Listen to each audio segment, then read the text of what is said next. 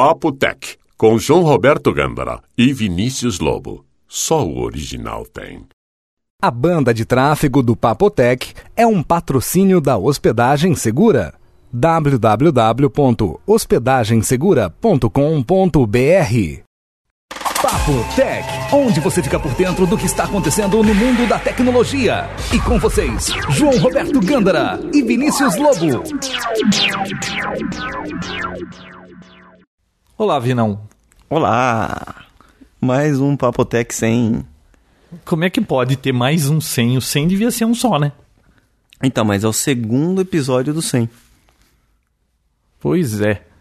E pessoal, para quem não tá sabendo, o Papotec fez 100 episódios. Aliás, eu não sei porque que a gente tá comemorando 100 episódios. Deveria ter comemorado quando fez 3 anos, né? E não 100 episódios. É, não sei. Vamos parar com isso aqui tudo? Ah, não, agora já começou, Mas né? já Então, passou de três anos, João. já? Bom, o Papotec tá fazendo Esqueceu 100 que se- episódios. Setembro já passou. Setembro foi, né? E hoje vai ser o show do João. Vai ser um especial. é, são episódios especiais. A gente dividiu em quatro partes porque ia ficar muito comprido. Você já imaginou um podcast de quatro horas? Ninguém ia aguentar. O tio Alceu vive reclamando que ele acha que tem que ter 10 minutos. Por dia. É, porque diz que ele gosta de ouvir na hora do almoço dele. É. Bom, que seja, né, João? Ele poderia pegar o episódio, dar pausa a cada 10 minutos e ele ouve em uma semana. Ouvi Uma semana, é. Bom, o primeiro episódio foi uma história, uma breve história do Papotec. A gente contou algumas besteiras e colocou o depoimento do pessoal que gostou do Papotec até então. E agora esse segundo episódio vai ser um especial sobre televisão. Não, Como não? não é só televisão. Ah, é televisão. Áudio e vídeo. Áudio e vídeo. O Papotec, É eu não sei se você se lembra, tá na premissa dele lá, né? Nós discutiremos MP3, home theater, é, um monte de coisa, né? Uhum. E se ao longo do tempo a gente não tem mais falado disso, né, Finão? É, na verdade, não aconteceu muita coisa, né? Ah, aconteceu um monte de coisa. O, o- o Blu-ray venceu o HD DVD, Ah, aconteceu sim, tanta coisa. sim, sim. Não, mas, Mas- é que Mas é que não teve nada assim específico. E hoje vai ser um episódio específico de como comprar a sua primeira televisão de alta definição e um sistema de som legal para o seu home theater. É, na realidade vai ser um guia de áudio e vídeo. A gente vai falar de tudo um pouquinho, de som, de vídeo, de um de uma sala de home theater para quem quiser montar uma sala, para quem É claro que esse episódio é voltado para os ouvintes do Papo Tech. Médios, né? Medianos, né, Vinícius? Porque É. sempre tem o ouvinte do Papo Tech, especialista em tudo, que a gente solta uma bola fora, o cara manda um torpedo pra gente. Pô, você errou, não era 1.3, era 1.2985. Então, esse episódio é para os ouvintes leigos em áudio e vídeo. E claro que não para aqueles que sabem tudo. Esses aí não precisam nem estar ouvindo, né? É, e nesse A não ser que ele queira ouvir, porque é Papo Tech e ele quer ouvir a sua voz, Vinícius. é muito possível que isso aconteça.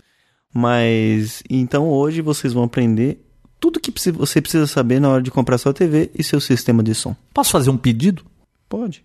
Você, por favor, fique bem animado, feliz, sorrindo, porque da última vez falaram que você não estava animado. Verdade, sabe que me falaram isso? E Ah. não só isso, minha mãe também ficou brava com você, viu, João? Por quê? Diz que você falou que eu nunca. Que ela nunca. Ah, não, fui eu que falei, né? Que eu falei que ela nunca escuta, só escutou na época da viagem e você É. tirou sarro dela. Ela falou que é mentira. Ela ouviu? ouve e ouviu o 100 inteiro e leu os comentários e tá sempre lá. Não diga, sua mãe tá lá? E qual que é o apelido dela naquele não, não, não. blog ela lá? Ela não manda. Ela não é o Vitor, como que é? O, o João Vitor? O João Não, Vitor, né? Que faz do Papotec a página principal dele. Ela falou, ela falou, nossa, aquele João Vitor é um mala, né? Ela fica lendo os comentários. E ela falou que não, ela escuta sempre o Papo Tech. Não, mala, sabe quem é? Hum. Ah, deixa eu explicar uma coisa pro pessoal. Pessoal, o blog, ele é. Os comentários são. Como que fala? Mediados, tá? Então. É só quem já colocou bastante post que já foi autorizado, esse aí pode publicar assim sem passar pela mediação. Mas tem muito spam. Diariamente quanto? Uns 80 por dia? Por aí. Uns 80 spam por dia cai no blog do Papo Tech. Se não fosse mediado, ia ficar aparecendo toda aquela porcaria. E tem um monte. Cara, tem um nego mala. O João Vitor não é mala. Não é, João? Não. Ele é uma. O João Vitor é uma pochete perto daquele cara.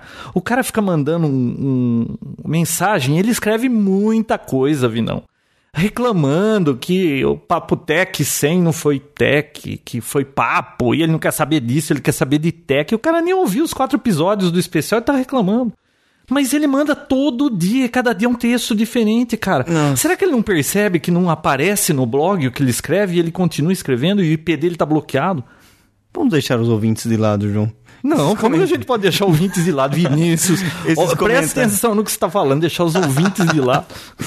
Não, os comentários. Comentários maldosos.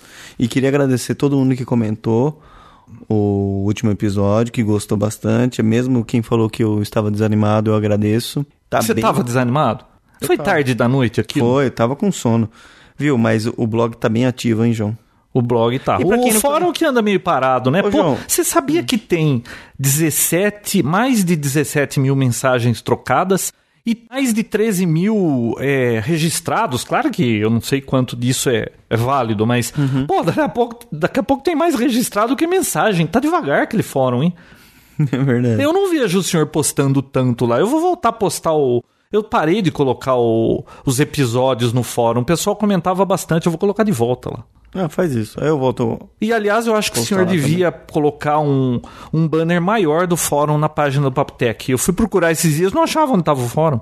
Verdade. Verdade. Ah, e queria também comentar e agradecer o pessoal que o Papo Tech venceu o prêmio como melhor podcast de tecnologia.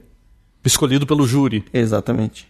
Bacana, né? Bacana, eu não sei quem é esse júri, mas se eles estão dizendo que nós somos os melhores, eu vou acreditar. É, pra quem não conhece, tá o júri lá na premiopodcast.com.br e a gente vai colocar um, um bannerzinho que eles mandaram pra gente avisando o pessoal que a gente foi o vencedor.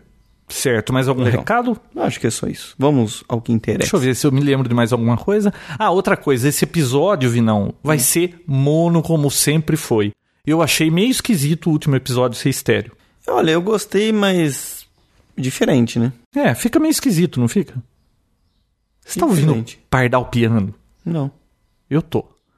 Então esse episódio terá a participação especial dos Pardais. De novo. De novo. Você não tá ouvindo nada? Ah, agora eu vi. Tá vendo? Ah, mas deixa eles. Bom, é que eu escuto todo dia e eu não sei, eu tô meio estressado com o Pardal. Bom, vamos lá. Caçar pardal? Deixa eu dar só mais um recado. Hum. Pessoal, no primeiro episódio, nós colocamos no final algumas mensagens em áudio que o pessoal enviou pra gente. Nós já recebemos mais algumas que vão aparecer no terceiro episódio. Então, para quem ainda quer participar desse episódio especial 100 do Papo Tech e quiser deixar sua mensagem gravada aí no, no programa, manda pra gente o arquivo de áudio lá pro papotec, arroba papotec.com.br que no terceiro ou quarto episódio a gente coloca as mensagens. Ficou legal, né? Já Eu tem- queria ter mandado uma mensagem de, De Natal? de comemoração pro Papotec 100 e eu não mandei, pô. Não, e nesse episódio vai ter mais. Nesse aqui? Vai. Sim, mas eu tô só avisando pra quem ficou de fora, porque o Gustavinho falou, pô, eu perdi a data. A Mila do Elas Podem, ah, eu perdi a data.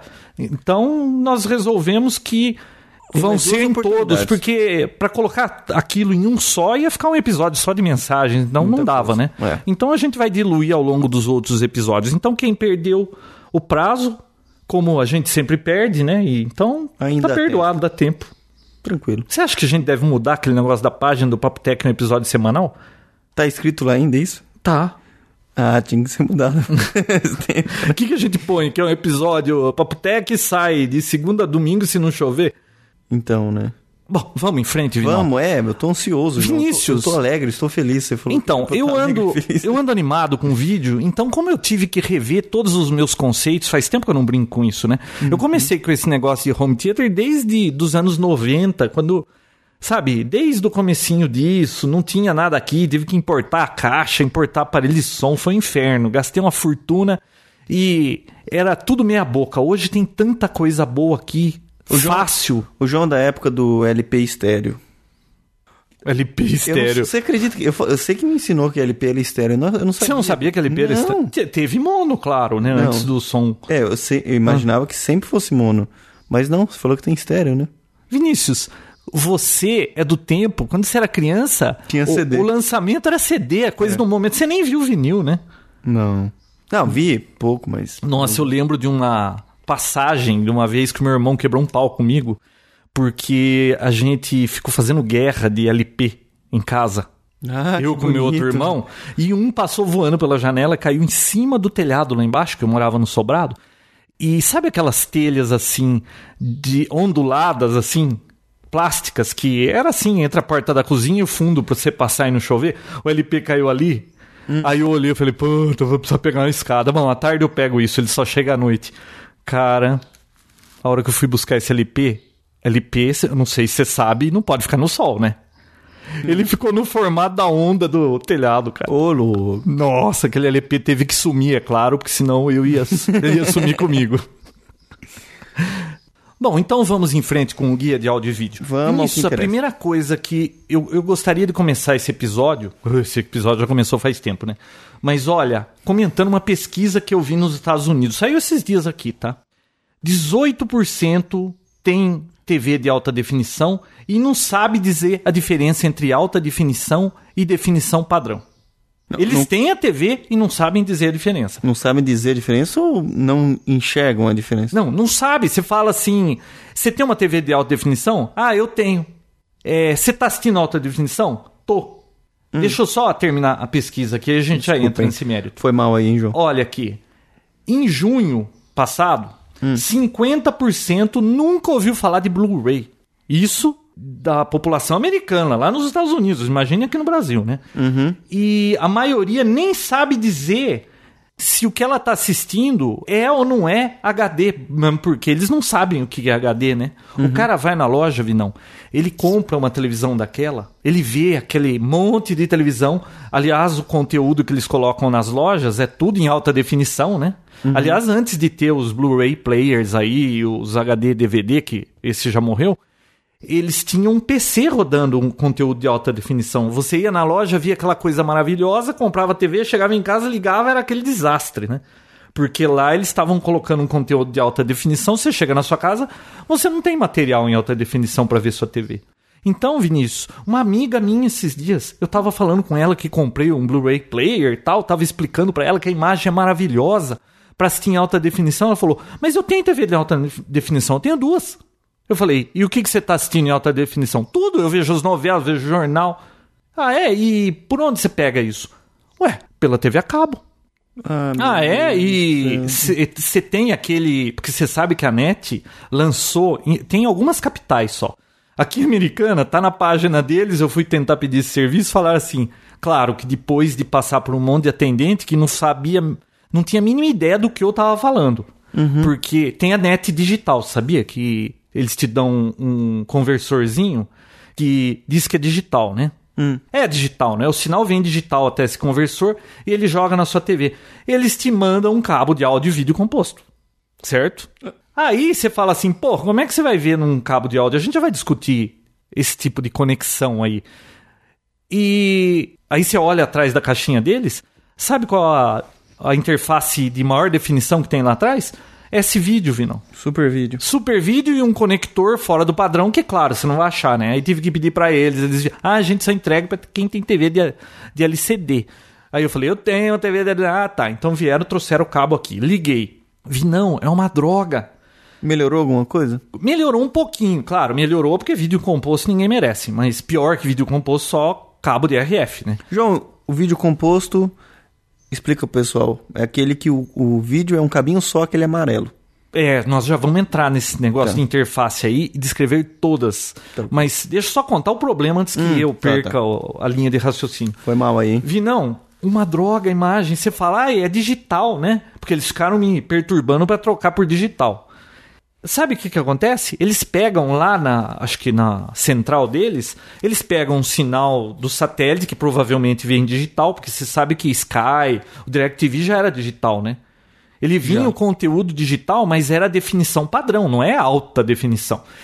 Só que eles pegam de tudo quanto é canto aí, e eu acho que eles passam por alguma forma analógica antes de mandar o sinal pra cá. Então você põe na Sony, por exemplo, tá tudo torta a imagem, cheio de interferência. Vem digital já interferido pra cá o negócio. Quadriculado, Um borrando. horror. Mas aí a NET lançou o tal de NET Digital HD Max, que é um- uma caixinha que já vem até com gravador de alta definição para você dar pausa no programa, ele vai gravando depois você dá Tipo play. tivo, assim. É, um tipo um Tivo, né? Aquele aparelho que grava conteúdo lá pra você assistir. E alta definição, mas alguns canais só, sabe? Globo, Rede TV, SBT, alguns filmes do HBO e Cinemax e acho que algum programa do Discovery. Só que aí eu liguei lá pra pedir esse combo, né? O cara daqui falava: "Não, mas esse que você tem já é o digital". Eu falei: "Não, você não tá entendendo. É, Esse não é, é o de alta definição". Bom, depois de falar com os três na net, aí ele descobriu que existia o tal de HD Max. Ah, a previsão de instalação para a sua cidade é em 2010. Nossa, é um. Tá longe, hein? Tá. Então, só algumas capitais têm isso aí, Vinão. Afinal de contas, o que é HD TV? O que é HDTV, João? Eu que lhe pergunto. Você, Olha- como um leigo, Ah, você saberia dizer a diferença? tá- O que é? Você tá bem educado hoje, né? Por quê? Olha, o que é uma HDTV? É uma TV de alta definição. Uma HDTV, eu entendo que seja uma TV com 1080 linhas de definição na vertical. Quase lá. Uhum. Vinão, HDTV é um sistema de transmissão de TV digital com resolução superior à definição padrão. A 720 é já é. HDTV. Até a standard, né? Não, não, a standard não é HDTV. Não, mas já não deixa de. Então a ideia de HDTV é eles transmitirem o sinal digital, não da forma analógica, e você ter uma resolução superior àquela que eles chamam de SD, né? Que é Standard Definition, a definição padrão lá, que é o que a gente sempre O que, assistiu. que é? 300, 300 linhas? Quanto que é? o Qual a definição Ah, padrão? standard. A Standard é. Isso aí é, é um negócio complicado. O Porque, problema ó, é que é, são duas coisas independentes que correm juntas, que é o TV digital e alta definição, né? Que acaba confundindo. TV digital, assim, forçosamente vai ser alta definição. Sim. Se bem que você vai poder assistir TV digital numa TV comum. Você vai Sim. ter que ter aquele down converter lá para converter na hora que for tudo digital. Sabia que nos Estados Unidos, em 2009, agora em fevereiro, já vai cortar sinal analógico? E metade da população não tá sabendo o que tá acontecendo? Caraca. Vai cortar, não vai ter mais analógico. Vai aparecer lá uma, uma mensagem. Para você continuar pegando esse conteúdo, compre um conversor. Eles cortaram o sinal aí em algumas emissoras e colocaram uma mensagem para deixar o pessoal esperto. Porque ninguém nem sabe o que vai acontecer. No Brasil é quando? Em 2012? Ou 2016? Nem sei. lá. Mas então. É, vai demorar Vinão, um pouco ainda. Deixa eu já entrar nesse assunto. Você havia perguntado de resolução, né? Uhum. Você sabe que antes, quando a gente ia comprar uma TV, você não estava preocupado com definição. Você chegava numa loja e falava, eu quero uma de 29. Você só se preocupava com o tamanho da TV, né? É. E aliás, muita gente queria estéreo. E até hoje você tem canal que não é estéreo aqui, ninguém nem liga pra isso, né? É. Bom, a gente não se preocupava com definição. Eu quero uma TV, não tinha que pensar em mais nada. Você comprava uma televisão. Agora que tem o HD TV, e eles fizeram uma miscelânea, vi não, tem tanta definição, mas as mais conhecidas são a 720 e a 1080, sabia? Tem outras no meio disso aí. Tem mais? Tem mais. Mas não, não, não é comum, tá? Tá. Aliás, no Japão lá, eles arranjaram uma agora com 4 mil linhas, não sei das quantas lá. 4 mil por 2 mil, não sei quanto.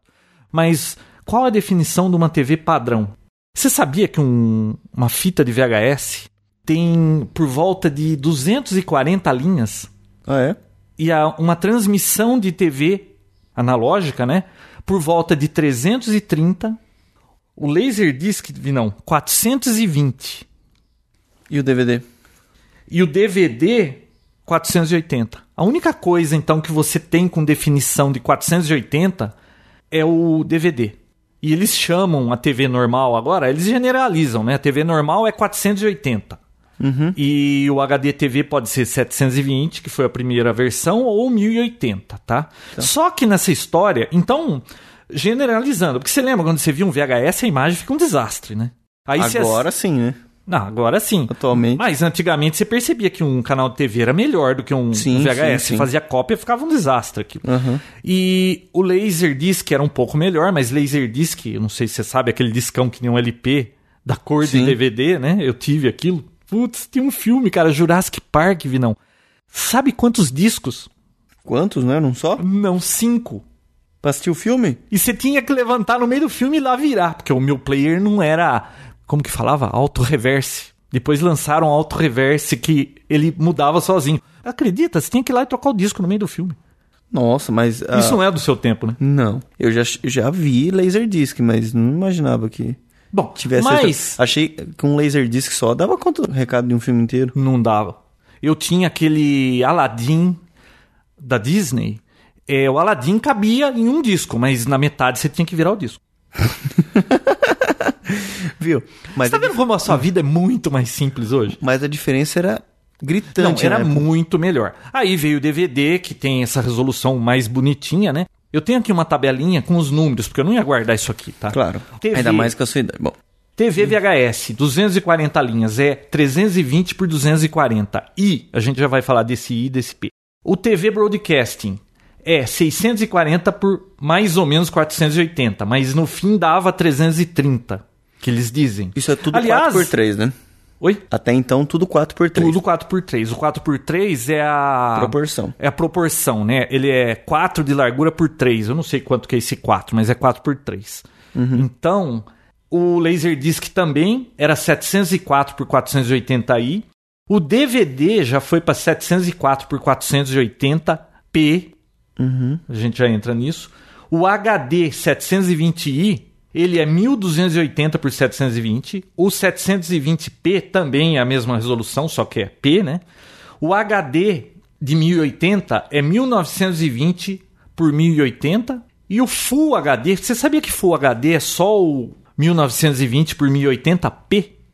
Qual que é a diferença do I e do P? Até o a chegada do DVD, Laserdisc, TV, VHS, era tudo entrelaçado. A imagem ela não era apresentada na tela de uma vez só, que nem no cinema, que é um monte de slides passando. Era em dois frames. Vinha metade da imagem, mas as linhas ímpares primeiro, 1, 3, 5, 7 e assim por diante. E na segunda passada, vinha 2, 4 as linhas pares. Então isso era entrelaçado. Como o fósforo ele retia a imagem por um tempo e a nossa vista também retém, então parecia que a imagem tá parada, mas você já percebeu que se tira foto às vezes da televisão, tá com uma faixa no meio, porque a câmera ela Ou quando cons- filma, né? ela, ela pega muito rápido e ela pega o negócio pela metade, né? Quando você filma também. Uhum. Mas a nossa vista não percebe isso. Os nossos olhos não percebem, então tava tudo muito bom, né? Sim. Só que tem problema de flicker às vezes com isso aí. Uhum. né? Bom, então isso é 1080i. É entrelaçado. A imagem é colocada em dois frames. E o P de O P é progressivo, ou seja, pinta de uma vez só. Linha Ui. um, dois, três, quatro e pum, de uma vez só. Foi a Toshiba que inventou essa tecnologia, não foi? Não sei quem inventou isso. Progressive Scan. Progressive Scan. É. Então, só o DVD, há pouco tempo, tinha esse tipo de recurso. Então, a imagem ficava mais, vamos dizer assim, nítida, não tinha aquele flicker, aquela impressão que está balançando, ficava mais bonita a imagem. Então, esse é o P. Então, quando a gente fala de VHS, TV normal, aí, Standard Definition, Laserdisc, é tudo I, é entrelaçado. Quando você fala de DVD, pode ser I, o que a maioria das pessoas assiste, ou pode ser P. Porque para ser P, Vinão, você tem que ter um player que consegue soltar o conteúdo em Progressive Scan. E você tem que ter um display que mostra. A TV tem que ter Suportar capacidade para mostrar. Então você precisa de duas coisas. Por isso que eu falo, não é todo mundo que tem o Progressive Scan, tá?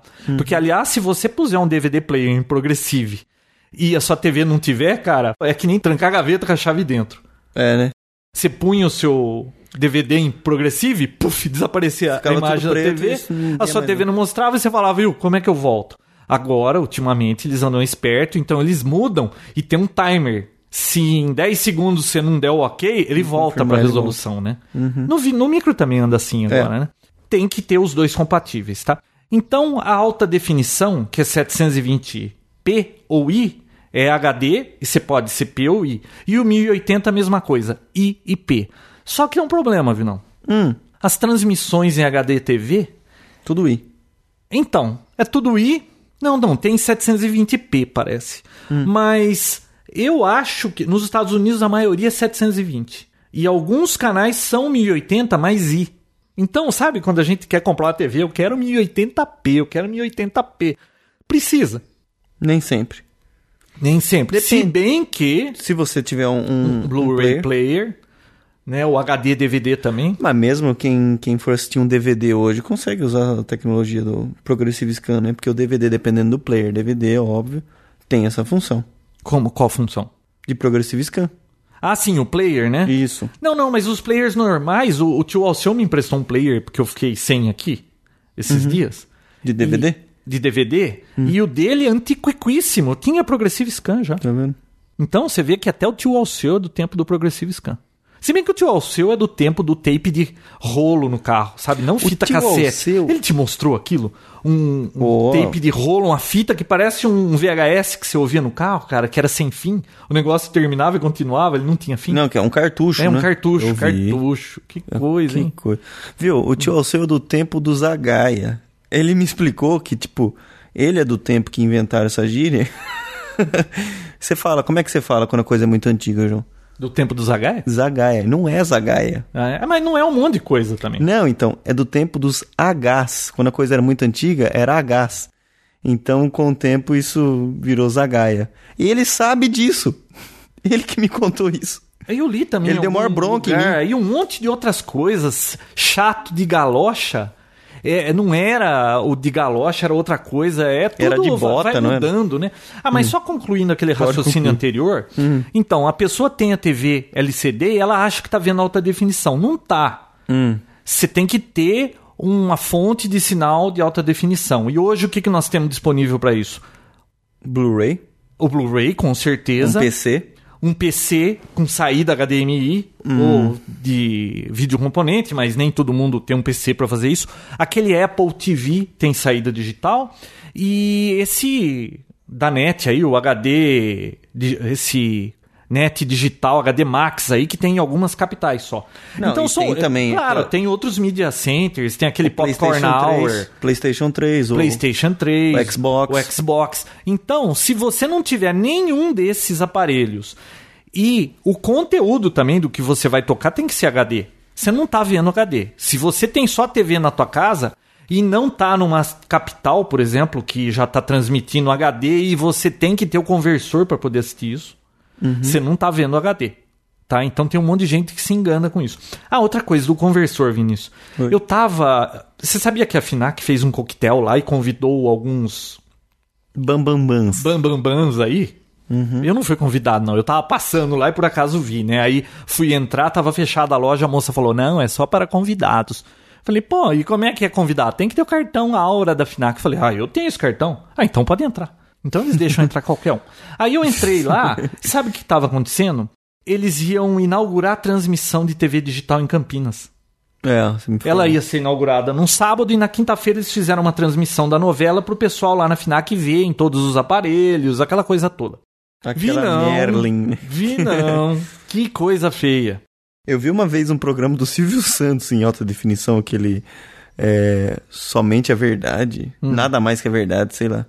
Cara, é muito estranho, a cara das pessoas fica Você lembra quando a gente comentou aqui no Papo Tech há muitos episódios atrás que nos Estados Unidos teve um problema com aquele David Letterman, que ele tem a- o rosto assim, tudo marcado de espinha, acho que da É. adolescência.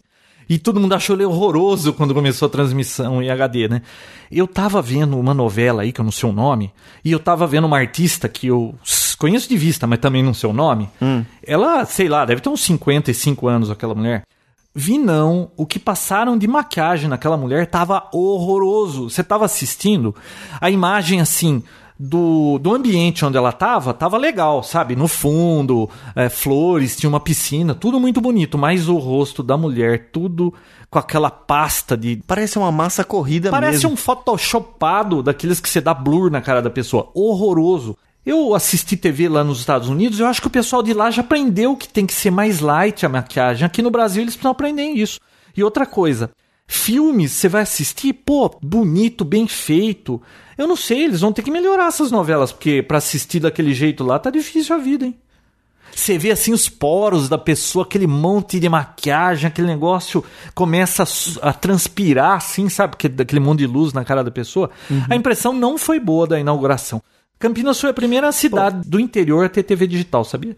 Ah, é? Só algumas capitais O- aí, Curitiba, São Paulo, Belo Horizonte, Rio, eles têm o digital, né? O 007 de 63, 63? É, 1963. Já tá bem feito em alta definição, por que que Não, aquilo é um filme, né? Você sabe que. Pô, eu, Eu tava sei. pensando, né? Pô, a hora que eles começarem a, a passar os filmes pra alta definição, que droga, só os filmes novos. Lê do engano, cara. Película de cinema tem uma resolução ferrada aquilo. Então eles podem passar bem- tudo. Se bem for guardada, bem. é, mantida. como chama? Re- Reverse telecine, né? Que eles passam de, de filme pra, Pra digital. Vi não. É, Você é viu a escaneado quadro a quadro o negócio. quadro a quadro? É. Você viu esse James Bond? ah, lançou a 100%, tá aí com a coleção, não toda, porque lançou acho que metade, só alguns.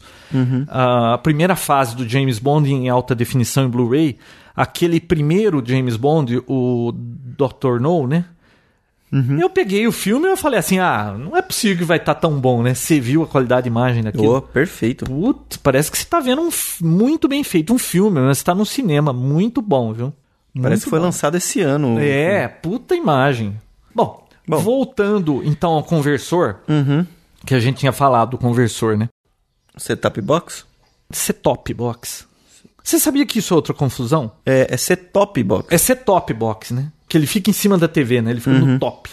Setup é quando você vai ajustar alguma Vai coisa, ajustar. set-top box. As pessoas também é outra dúvida que tem. Eu vou comprar uma TV LCD. Ah, eu quero com conversor.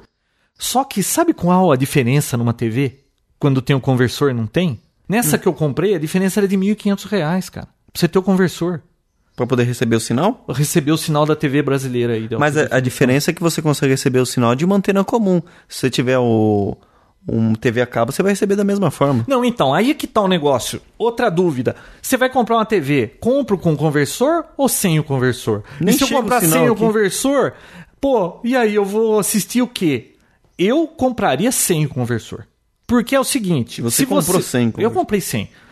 Por que que você não deveria comprar o conversor hoje? A não ser que você more numa cidade dessas capitais aí que eu tava falando, São Paulo, Curitiba, Belo Horizonte, Rio, eh, tem outras capitais que já devem estar transmitindo HD, né? A não ser que você esteja lá para poder usar pelo ar o conversor e outra. Você tem uma TV HD, quantos canais você vai conseguir pegar em HD pelo ar, né? Sei lá, uns 5. E você vai estar pagando muito caro por isso. Agora, se a sua opção para assistir HD for por TV a cabo, com aquele pack da NET, ou por Sky, quando eles transmitirem digital HD, ou se for um Blu-ray, você vai ter o sinal em HDMI, que a gente já vai entrar nesse assunto de sinal também.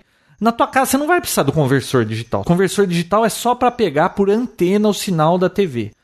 E por que, que não vale a pena? Mesmo que você fale, ah, mas eu quero pegar pelo ar. Não vale a pena porque eles fizeram um padrão brasileiro aí, complexo, né? Eles escolheram o, o japonês, né? Nós já passamos por essa discussão antes, né? Pegaram o japonês e modificaram. É, né? um japonês modificado. Eles acrescentaram um monte de coisa legal, tal. Vai ter interatividade, você vai poder comprar produtos pela televisão. Você está assistindo um programa e você vê lá no fundo um computador da George Dell. Foreman Grill. Você viu um... Do George Foreman Grill. Pronto, esse aí. Esse é o campeão. Ou as meias Vivarina, ou... Nossa, não existe mais isso, João. Não? Claro, mas era não. indestrutível. Deve existir alguma. Não, não consegue destruir a meia.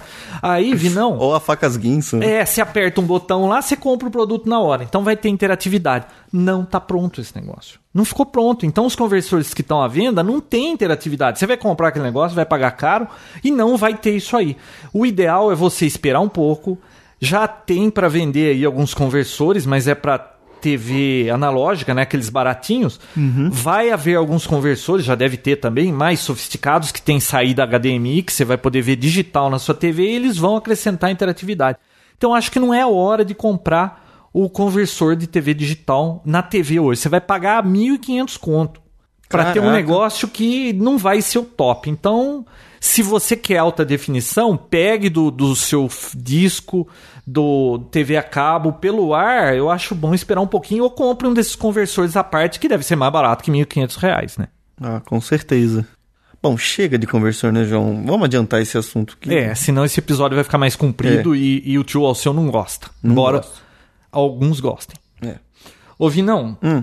vamos relembrar um pouquinho a guerra do HD, DVD e do Blu-ray?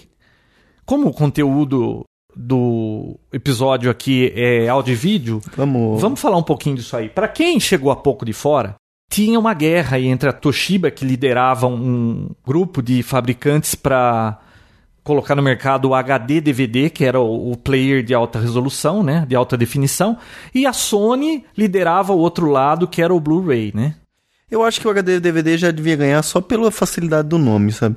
Começou a vender HD TV, a pessoa associa, pô, HD TV, TV de alta definição. HD DVD. Aí o pessoal, pô, eu comprei um HD DVD, pô, deve ser um DVD melhor.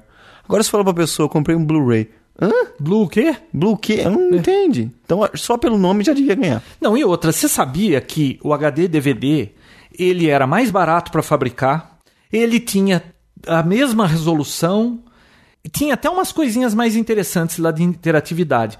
Você sabe que o Blu-ray ganhou? Como que eles ganharam? Porque a Sony uhum. tem estúdio, claro, né? As produtoras. Eles então. foram pagando os estúdios, dando grana para eles. Ó, se você ah, porque aí os estúdios estavam, ah, eu vou pro HD DVD, eu vou pro outro, e cada um ficava escolhendo o seu lado, né? Cada um tinha os seus interesses, né? Uhum. E a Sony começou a dar grana pros estúdios, ó, tó, sei lá, 500 milhões pra você dizer que apoia o Blu-ray. E aí começou, começou. Teve até uma CS que pegaram a, a, Toshiba de calça curta, lembra? Um estúdio na CS falou: Nós estamos é, deixando de, de lançar os discos nos dois padrões e vamos só pro Blu-ray. Aí eles ficaram com aquela cara amarela lá. Depois de uma semana anunciaram que estavam parando de fabricar o HD DVD. Desistiram. Uhum. E eu nem me meti em comprar nada disso enquanto não resolvesse isso, né? Porque senão ficava que nem aquela guerra no passado lá, Betamax com o VHS, que a Sony insistiu no Betamax e o VHS da JVC era mais barato, ganhou. Só que a Sony foi esperta, né? Ela começou a mandar dinheiro para todo lado. Sabe o que a Toshiba fez, Vinão? Hum. Você hum. sabe que o Blu-ray ganhou. Aí você imagina, bom, Blu-ray ganhou, todo mundo vai comprar Blu-ray, agora dispara as vendas. O pessoal não compra, cara. Você sabe por quê? Não. Porque o, telespectador comum, ele não tá ligado ainda nesse negócio de alta definição. Eles não, sabe, não faz muita diferença. Vi não, eu comprei esse negócio, tá com Blu-ray, TV, tudo maravilhoso aqui. Eu sou o único dessa casa que curto isso aí e fico, ó, oh, que imagem maravilhosa. Ninguém dá a mínima. Assistir DVD, televisão, canal aberto, qualquer coisa, tá tudo bom para eles. Não faz diferença, eles não se importam com isso, Vinão. Então, por isso que não disparou a venda do Blu-ray. Não é assim algo assim. Não é aquela diferença, pra gente é, nós aqui que somos do, do os fãs de tecnologia, pô, você assistir um, um DVD e ver um Blu-ray em 1080, você fala, puta imagem, né? Que maravilha.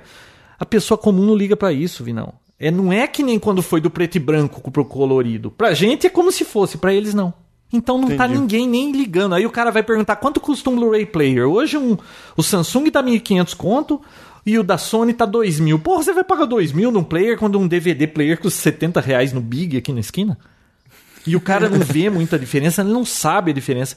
Então não pegou o negócio. E nos Estados Unidos é a mesma coisa, viu, não? Tá meio devagar ainda. Uhum. Sabe o que a Toshiba fez? Hum. Ela colocou uma codificação lá, uma usou um processo de compactação e ela tá conseguindo colocar 720p ela está fazendo algum sistema de compressão.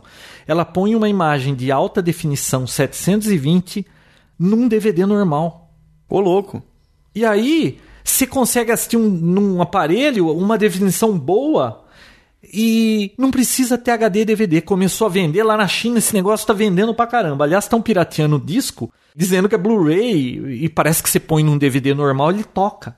Você ouviu falar disso? Não é que é, a, a, imagem fica muito melhor, mas um DVD normal, se ele tiver a saída de videocomponente, que a gente já vai falar, vai ficar boa a imagem. Se não tiver, vai continuar com a imagem DVD, né? Você percebe que fica um pouquinho melhor. Mas, cara, não, não pegou o Blu-ray ainda. Ainda tá meio patinando. e negócio. roda em qualquer player de DVD? Roda num DVD. Num DVD player normal. Então precisava ver esse esquema vantagem, aí pra ver o né? que, que. Você viu vantagem, né? Pô, agora eu vi. Você continua queimando DVD aí e, e fazendo cópia e tendo aí alta resolução, vai ficar bacana. Precisa ver direito como funciona isso. É um negócio meio novo aí. Não sei se vai atrapalhar o Blu-ray, né? Porque. É a chinesada tra tá trabalhando nisso. Ah, a chinesada já tá, então, tá tudo em cima. Então daqui a pouco o... chega aqui. Olha, também. aqui na 100% perto de casa já tem quase 100 títulos, 96 títulos em Blu-ray. Aí eu falei com o carinha, pô, mas só isso. Ele falou, ó, oh, esse mês começa a chegar bastante. E aí a hora que eu peguei um disco, né? Aí ele falou, mas você quer levar Blu-ray mesmo? Você sabe o que você está levando? é verdade, cara. O pessoal não, não tá muito lá com isso ainda. Que o, o cara leva, chega em casa e não funciona. É. Viu? Vamos falar então das, das interfaces de vídeo que a gente tava falando aí, vídeo componente, vídeo composto, essas coisas, pro leigo ou pro mediano, porque os ouvintes top aí, eles já sabem o que é isso, tudo bobagem, né? Uhum. Então, Vamos. vamos ver como é que era no passado e, e quais são as opções? Vamos. Tem que falar animado, né, João? Porque você falou que eu tava desanimado, então. Você viu que o Vinão, a meu pedido, agora ele tá mais animado, Tô né? animadão, olha lá. É. Você viu? Ô, Vinão, então vamos lá. No passado, o único jeito de pegar TV era pelo ar. A gente não tinha videocassete, não tinha porcaria nenhuma, você só assistia TV pelo ar. Pegava bem quem tinha uma, uma torre boa. É. Quem tinha vantagem é quem tinha uma torre Quem boa. tava no lugar alto, morava numa cidade que tinha retransmissão. Bom, o sinal vinha pela antena, tá? Aí, quando lançou o videocassete, que quando foi isso? Em 83, 82? Você não Olha, eu não me lembro muito bem, João. É, era um trambolhão. É, O João foi Sabe- no Paraguai buscar o dele. Você não foi? Não, mas trouxeram do Paraguai. Vi, não, nossa, vinha aquele aparelho assim com aquele, é, aquele adesivo como se fosse madeira, sabe? Aquelas coisas de porta de carro americano aí. O videocassete tinha saída de áudio e vídeo, tá? Era um cabinho RCA que saía o áudio mono, normalmente era branco, né? E o outro cabinho amarelo, que era o vídeo composto, que já era uma coisa boa, porque a saída normal era aquele cabinho de plug F lá, que era a saída de antena. Você ligava o seu videocassete na sua TV pela antena. Então você punha uma fita, ficava um desastre, porque além da fita ser um desastre, e cada vez no que você assistia a 3? fita, piorava, né? Você punha no canal 3 ou 4, e aí você tinha que sintonizar a TV, ficava meio fora, fica- era um desastre. Então era por cabo de RF, cabo de antena. Aí, se você ligasse pela saída de vídeo composto, putz, melhorava muito o negócio. Vamos dizer, do RF pro vídeo composto dava uma melhora assim de uns 5, 100%. Era muito melhor.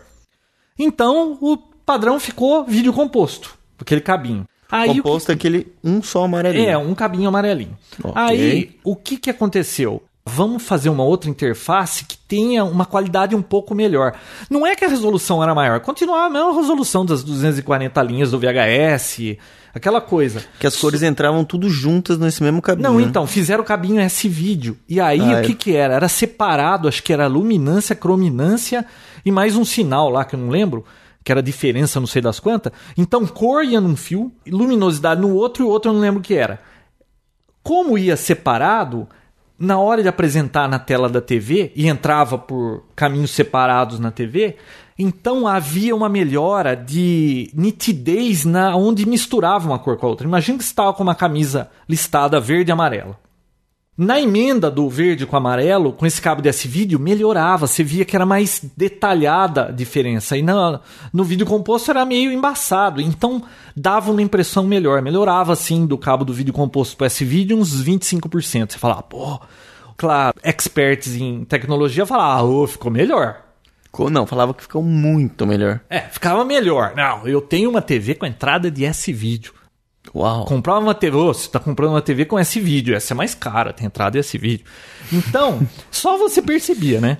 E, e aí tudo bem. Então, essa interface era melhor. Aí veio depois dessa, Vinão, o vídeo componente.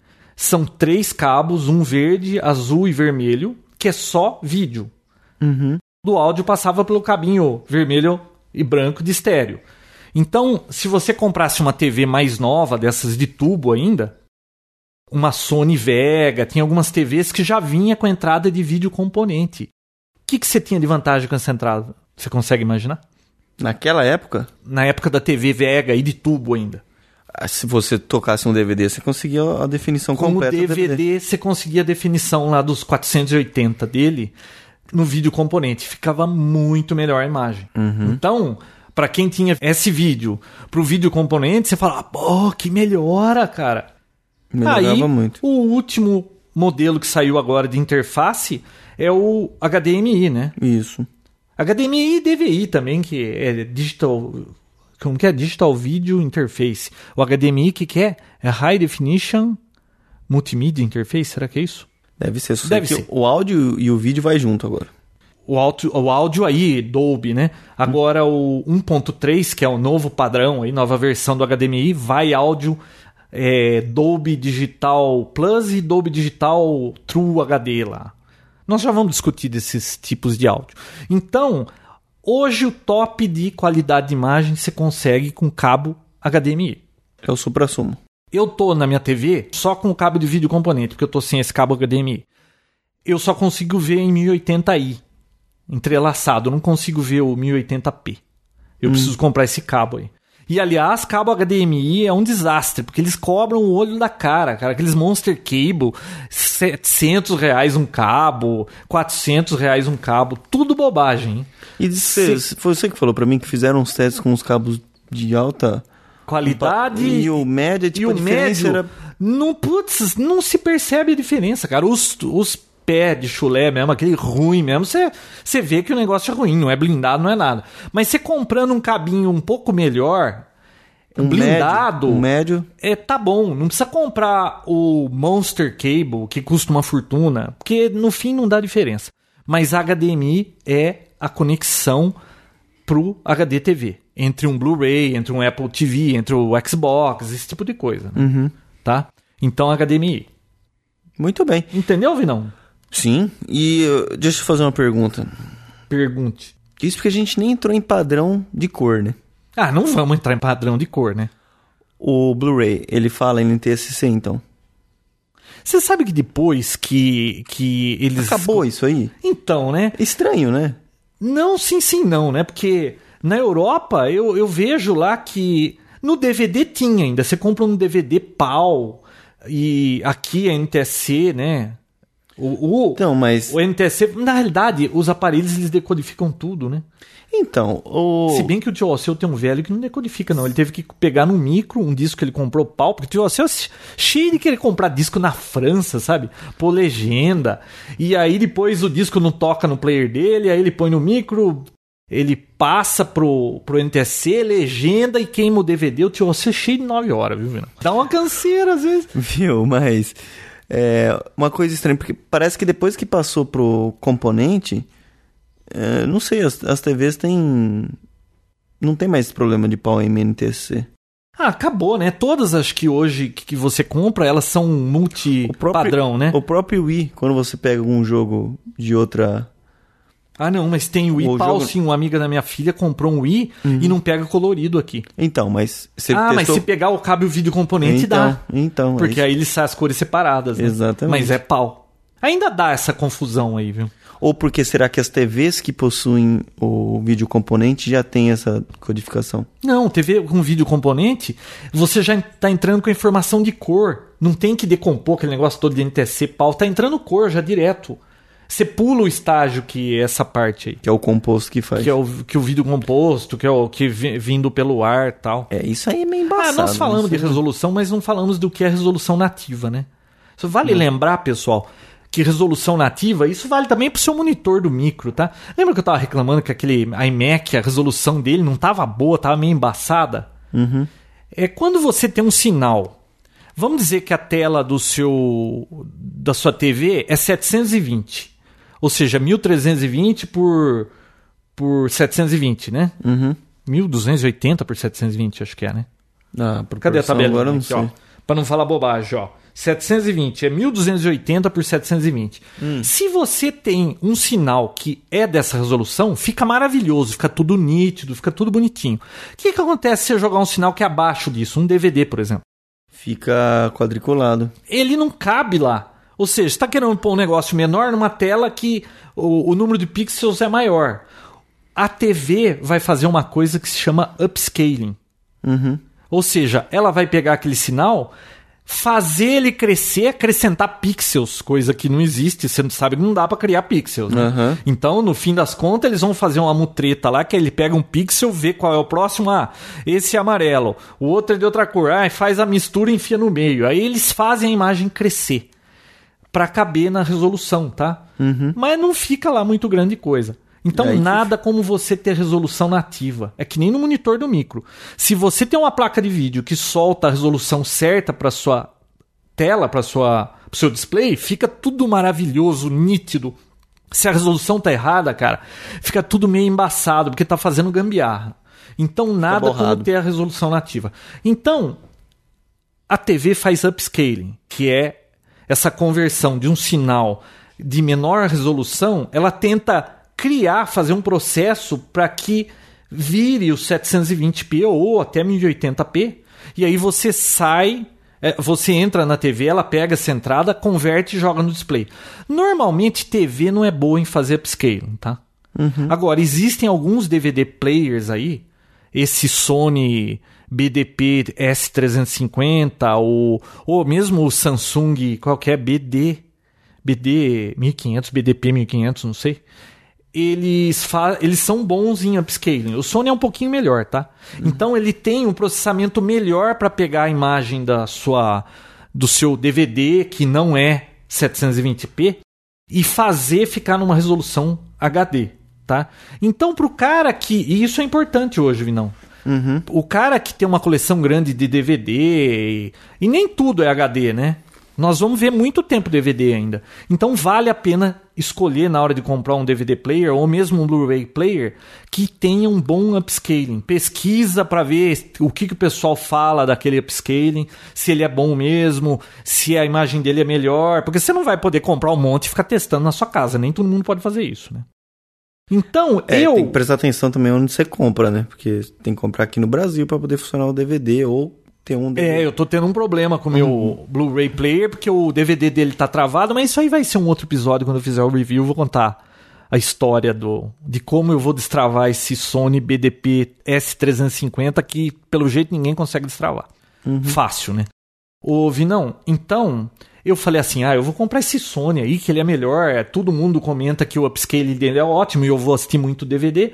Comprei essas TVs novas, principalmente da Samsung, que foi a que eu testei, cara, faz tão bem quanto o DVD. Eu podia ter ficado com o meu DVD velho, que ela fazia o upscaling. Eu não precisava de um bom DVD para fazer isso.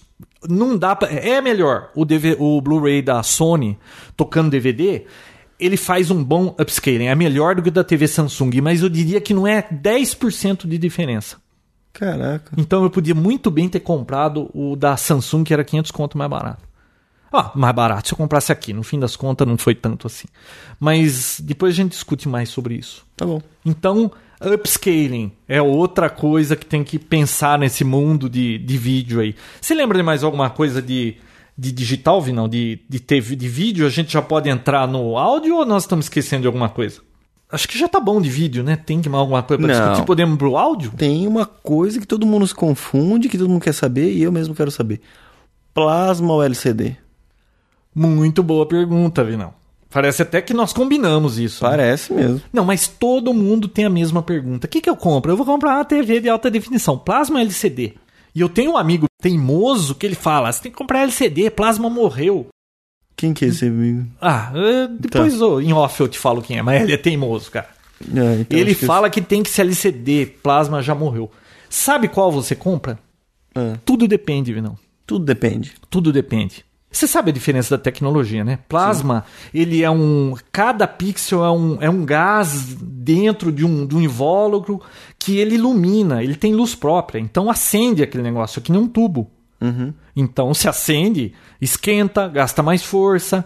Só que uma imagem que ilumina, ela tem um contraste melhor. Uhum. Se você quer preto, você apaga aquela imagem. Se você quer ela vermelha, acende o vermelho, acende verde. Então, o plasma funciona assim. O LCD é diferente. O LCD, ele tem uma luz por trás, tipo uma luz fluorescente plana, né? O LCD, ele muda de, de direção e ele fica na frente. Então tem lá as três cores. Então é uma coisa que é é como se fala, é a luz não é do LCD. É uma luz por trás. Então no LCD, quando você quer fazer o escuro, o preto, o que, que você faz? Você faz o LCD ficar todo aceso, né? Bloqueando a passagem de luz. Sim. No fim das contas, não fica preto, fica cinza. Uhum. Então, aí é que está a diferença do plasma e do LCD. Assim, a maior diferença. O LCD, a imagem dele não tem o contraste que tem o plasma. Plasma é que nem uma TV de tubo. O que é preto é preto, o que é branco é branco. imagens com movimentos rápidos no plasma não é problema, tudo passa liso, como se você estivesse vendo um filme no cinema. No LCD já não é bem assim.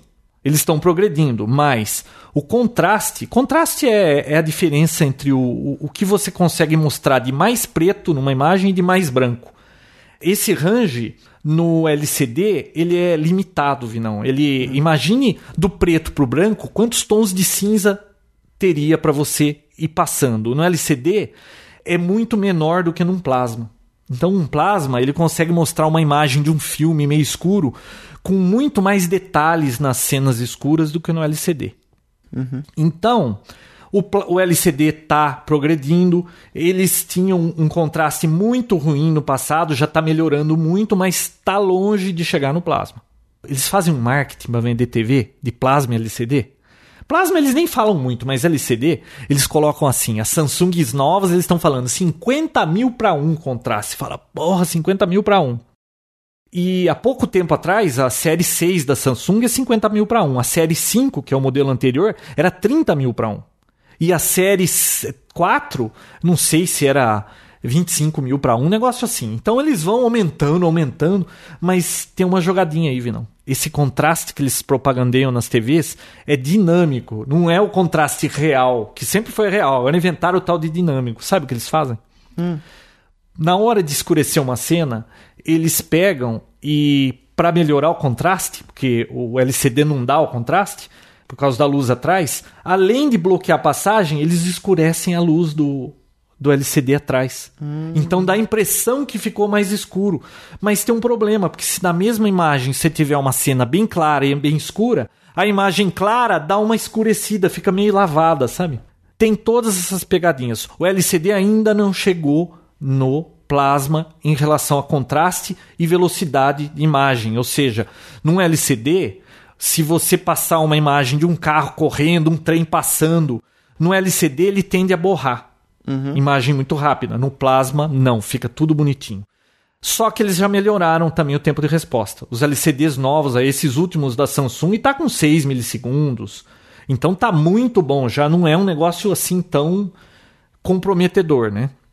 E outra coisa, eles estão agora, a LG está lançando, o Samsung, Sony também deve ter a versão dela de marketing de que eles estão lançando um processamento em 120 Hz Motion Plus que deixa mais rápido a imagem, eles até dividem a tela e passa um trem e você vê na loja lá o trem onde não tem o Motion Plus lá, meio borrado as janelinhas por causa da velocidade e onde tem mais nítido, então você vê que dá uma diferença boa.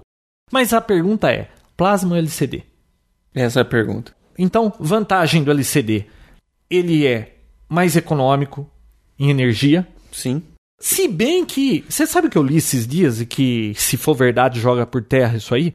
Que os plasma estão melhorando a eficiência e que quando você apresenta um padrão de cores nas duas, no plasma e do LCD, o LCD ganha, ele é mais eficiente. Mas na hora de uma imagem, num filme, o plasma está chegando na mesma coisa. Que coisa estranha, eu pensei que plasma gastasse muito mais. Então precisa ver direito esse negócio. Então, na hora que você for comprar a TV, talvez o que a gente está discutindo aqui não seja mais verdade. Você precisa sempre estar tá pesquisando. Essas TVs da LCD elas ainda são iluminadas por uma lâmpada fluorescente Isso. ou é LED? Já tem TV com LED? Não, é lâmpada fluorescente. fluorescente. Se fosse LED, eles já estavam propagandeando. Tem algumas versões que, que é LED, custa LED. caro, né? Bom, mas não. Ela, ela com certeza, o LED você tem esse controle. Ah, e tem um controle, vai ter um contraste muito melhor, né? Uhum. Mas continuando então, plasma LCD. Vantagem do LCD então. Diz que é mais econômico, ele não tem um contraste tão bom quanto o plasma, mas num ambiente iluminado, ele tem um brilho muito melhor.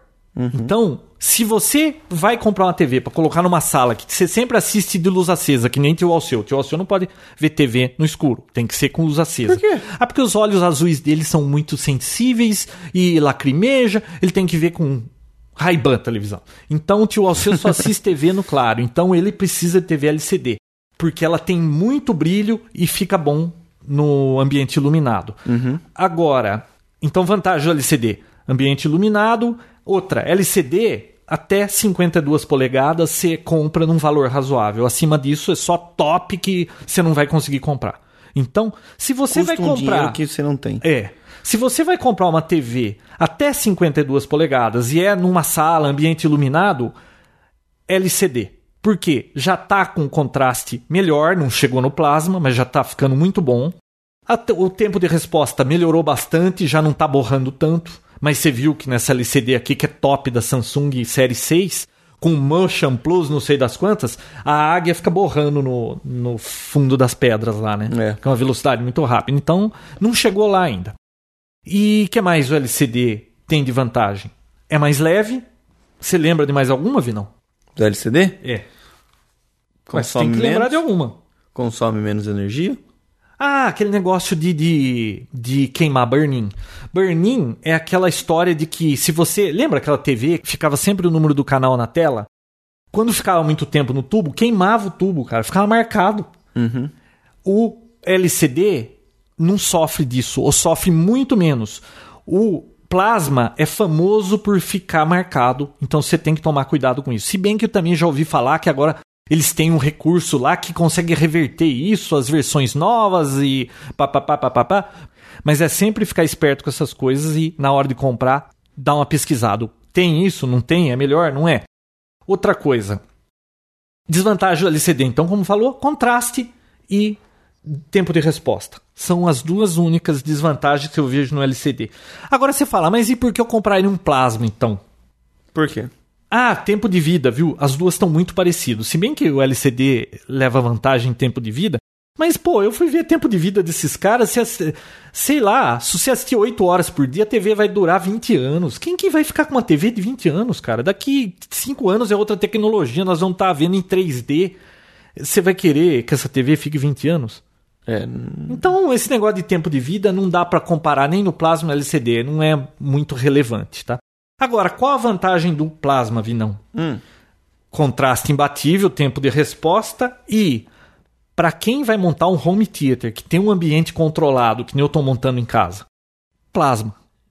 E você quer uma tela maior que 52 polegadas. Se eu fosse por uma de 52 polegadas, eu ia comprar plasma para o meu home porque a imagem é muito mais bonita, aquele contraste, velocidade, tudo. A duração é tudo mais ou menos a mesma coisa, agora é mais pesado. Então, na vida normal de quem tem uma sala normal, que não é um home certinho, com iluminação própria tal, vai com LCD que não tem jeito de dar errado.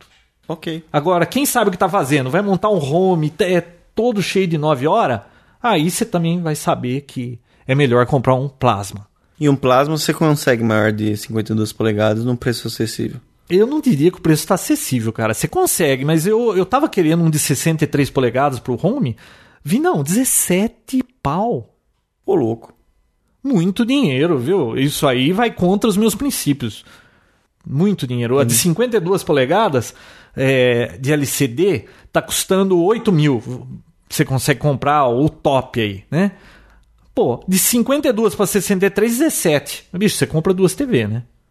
É verdade. E dá uma pra sua sogra, ela infarta e você fica sem a sogra e fica com as duas TV, Boa. né? Então não dá pra pagar esse preço, não. Vi não. Oi.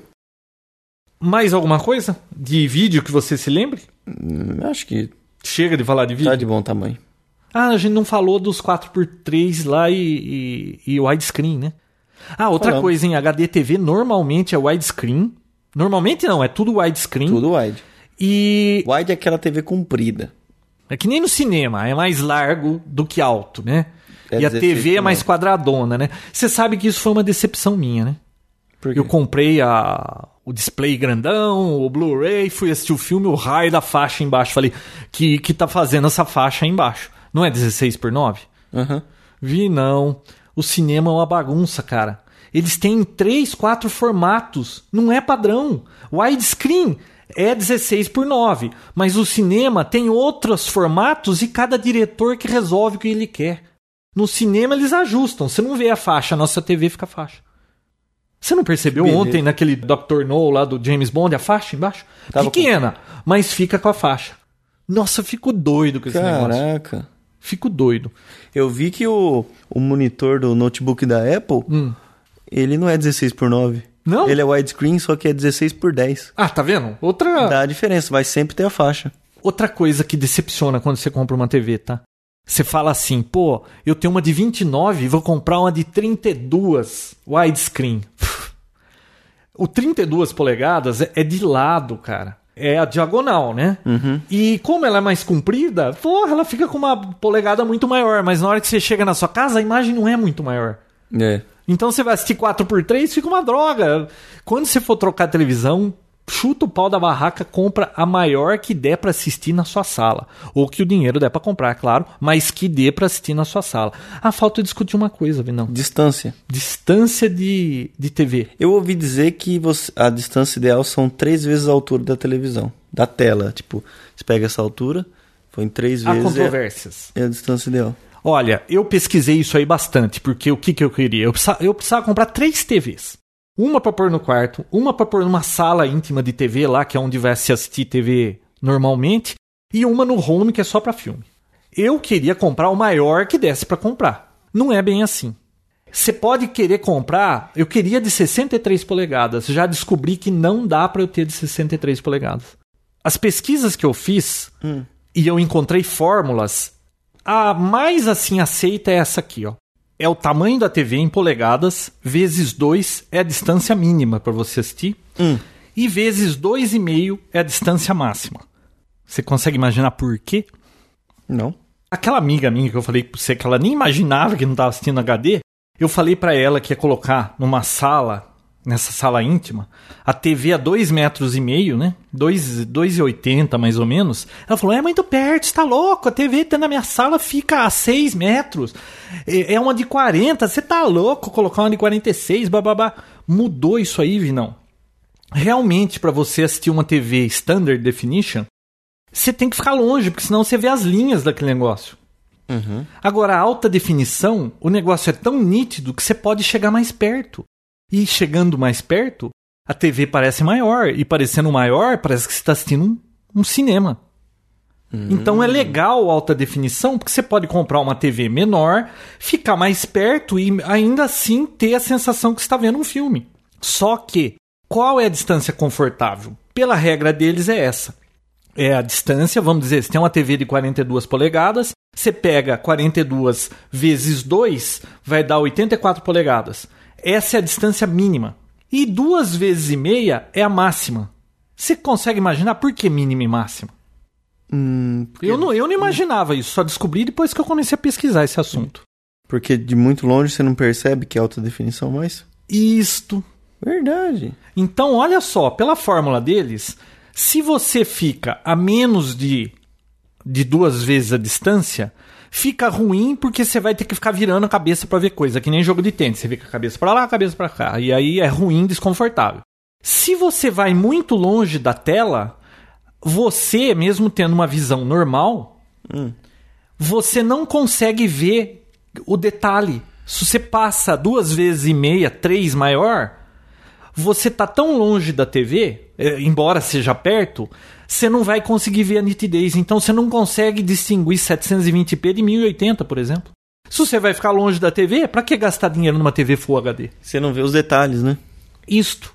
Então, olha só que curioso. Você tem que ficar numa certa distância da televisão para você conseguir perceber a nitidez daquela imagem. Se você puser muito longe, que nessa amiga minha, a TV dela de 40 tá a 6 metros, ela não tá vendo porcaria nenhuma. De alta definição. Então mudou, não. Ah, mudou o conceito da coisa. Só que é um problema, né? A gente tá vivendo com alta definição e resolução standard. Então é um inferno, porque você vê coisa ruim, depois vê coisa boa. E sinceramente, cara, depois que você vê alta definição, é duro assistir o, o comum, hein? Não dá pra voltar atrás. Nossa, é duro, hein? Mas ó, então uma dica. Não precisa acreditar nessa fórmula, tá? É a polegada da sua TV vezes 2 é a distância mínima e vezes 2,5 é a máxima. Isso para HD, o sinal tem que ser alta definição. Para ver TV normal é como antigamente, põe longe, pra você não ver os, os riscos, né? Só que na hora que você vai comprar uma televisão, você tem que ver se a sua sala permite isso tudo. Se a TV for ficar longe, na hora de comprar, você fala, ah, eu vou comprar a última, Full HD, porque não sei o quê. Às vezes não vale a pena gastar dinheiro com isso. Mas aí tem outros problemas também, né? Você não pode falar, ah, eu não vou comprar a Full HD, vou comprar 720. Mas aí, hoje, os recursos de é, contraste, aquelas coisas todas. Se ah, e outra, se você for uma pessoa que percebe isso, cara, se você for numa loja, olha bem uma televisão, olha a outra, vê se uma tá bem preta, a outra tá cinza. É difícil perceber isso. Talvez você nunca perceba, então você não precisa gastar dinheiro com essas coisas. Assim, ah, vou comprar o top, né? Uhum. Então tem que prestar bem atenção nesse negócio, Vinão. Isso aí só vale para HD. Mas a regra certa foi o que eu e o, o irmão do tio Alcio fizemos. Hum. Peguei uma trena, fomos lá para Campinas no, no shopping, nas lojas.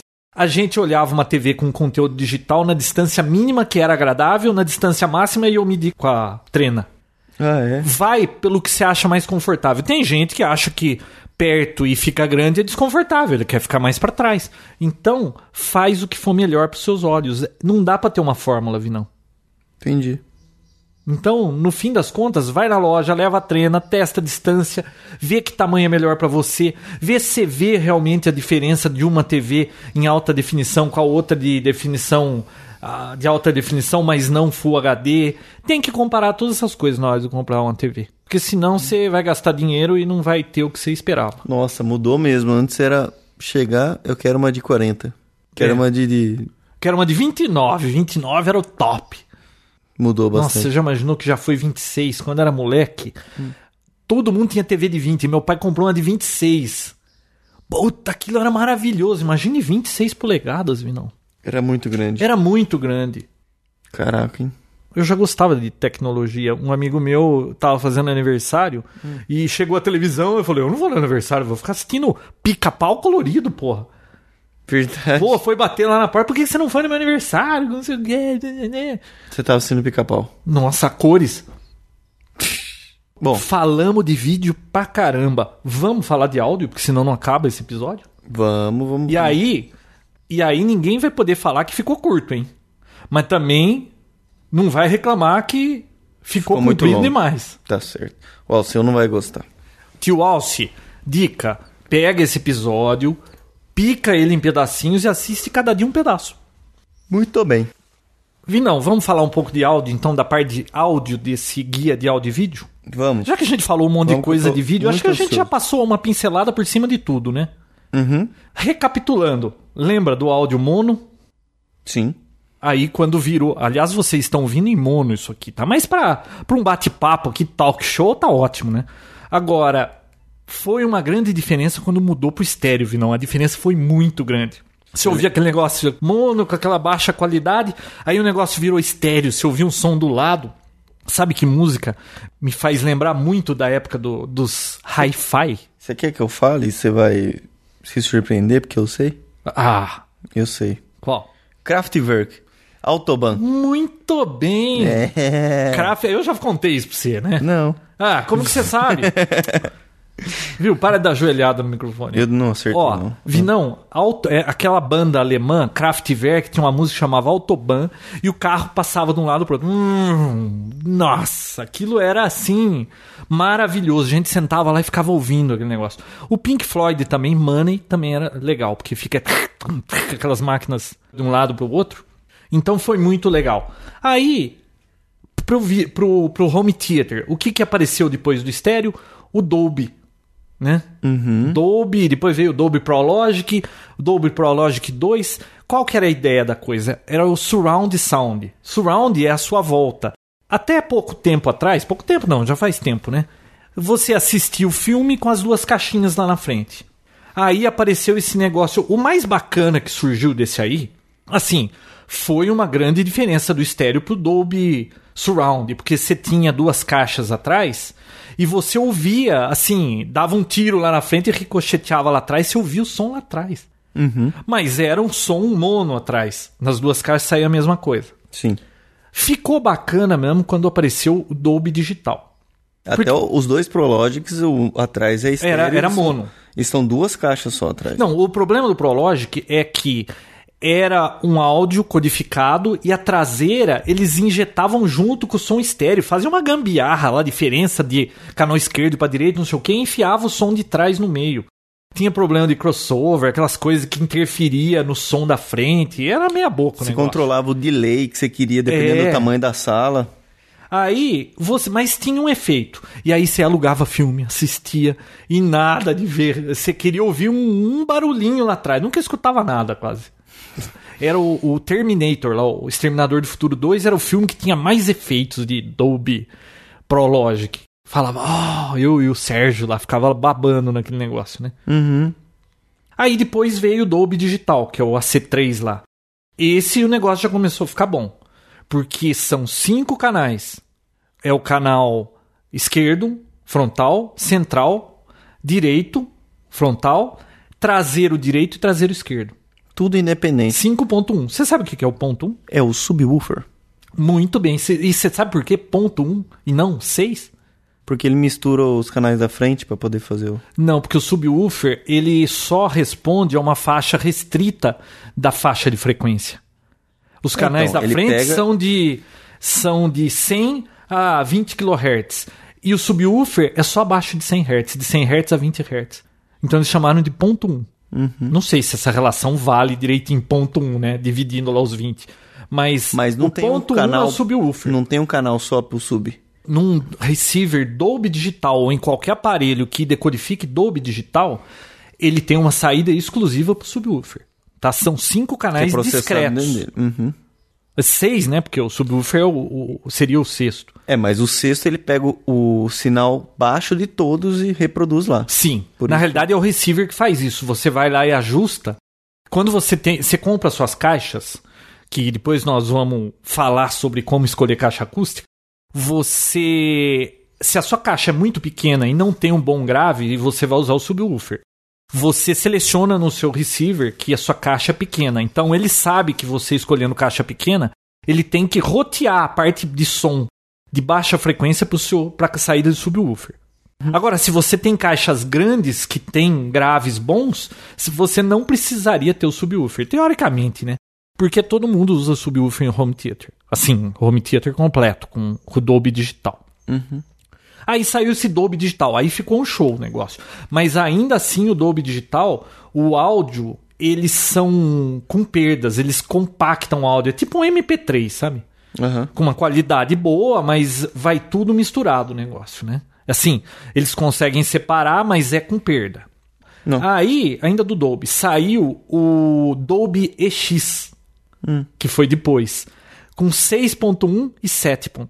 É, eu vi esse 7.1. Então, eu já experimentei, eu fui num lugar lá nos Estados Unidos. Tem duas caixinhas entre essas duas de trás e as duas da frente. Não, é assim, o 6.1 tem uma caixinha no, é, centro, o, atrás. O, no centro atrás. E o 7.1 tem duas centrais. Então atrás tem quatro caixas. Ah, e não tem nenhuma tá. no meio do caminho? Na realidade, as duas da lateral você pode puxar um pouco mais para frente. Mas eu ouvi o 6.1 pro hum. 5.1. A diferença é muito sutil, Vinão. Então, será que vale a pena você hoje? Ah, vou comprar um receiver, quero um home theater. Será que vale a pena eu gastar com 6.1, 7.1? Não sei. Depende de experimentar. Eu acho que não vale a pena.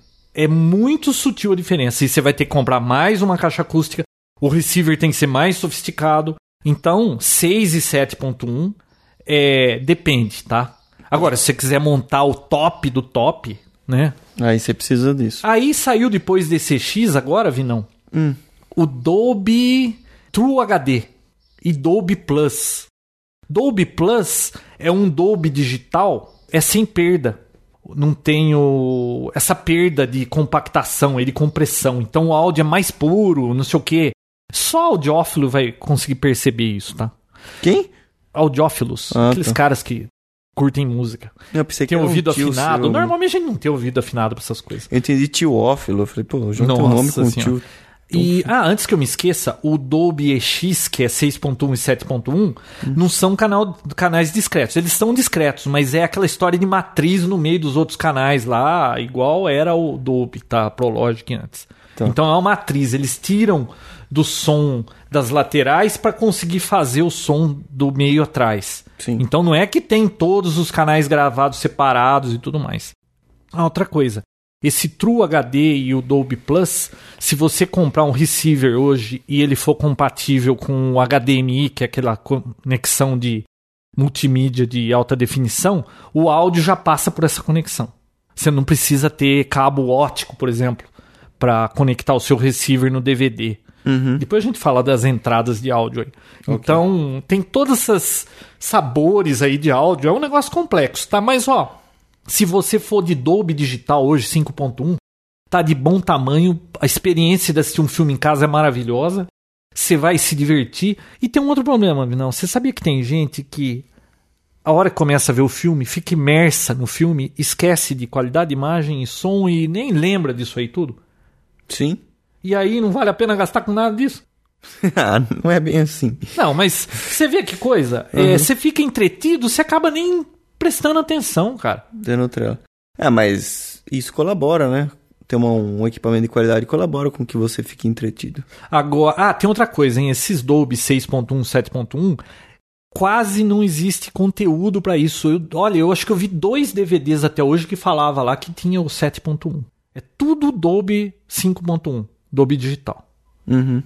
Então, precisa ver, na hora de comprar um receiver também pro seu home, pô, eu preciso disso aí tudo? Vale a pena? Entendi. Ah, outra coisa, lembrando, na hora que você for comprar um receiver, o que, que você prefere comprar? Um de 90 watts? Um de 90 watts que custa mil reais ou um de 100 watts que custa 1.200 conto? Nossa, esse passarinho aí tá... Está cantarolando.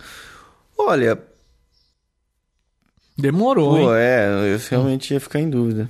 Por 200 reais, será que dá tanta diferença? assim? Não, vi não. Você sabia que eu ouvi do mano? Pra você perceber a, a diferença, precisa ter, assim, dobrar o sinal de áudio. Precisa dobrar. E aí, 90 watts para 100 watts, 90 para 120, você não percebe, cara. É, tem que dobrar. Se você compra um de 50 e falar, eu quero um de 100, é uma coisa. Agora, você comprar um 90 pro de 100 e falar, eu quero de 100, não vai dar diferença. Você não vai conseguir perceber a diferença. Pô, tá tendo uma festa lá fora, esses pardais? É a hora, né? É a hora. Então, tem mais esses macetinhos Eles estão cantando em Dolby? Então, eu não sei, porque eu não tô lá no meio pra assim, saber, né? Nós estamos Ah. meio distante, né?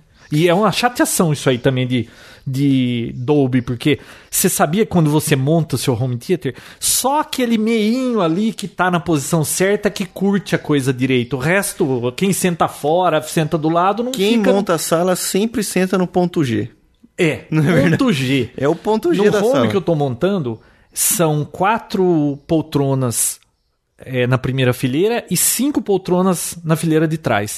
Eu tô fazendo todos os ajustes de áudio para as quatro poltronas que são os moradores da residência. Visita, fica lá atrás, mas Fica nem vai saber do.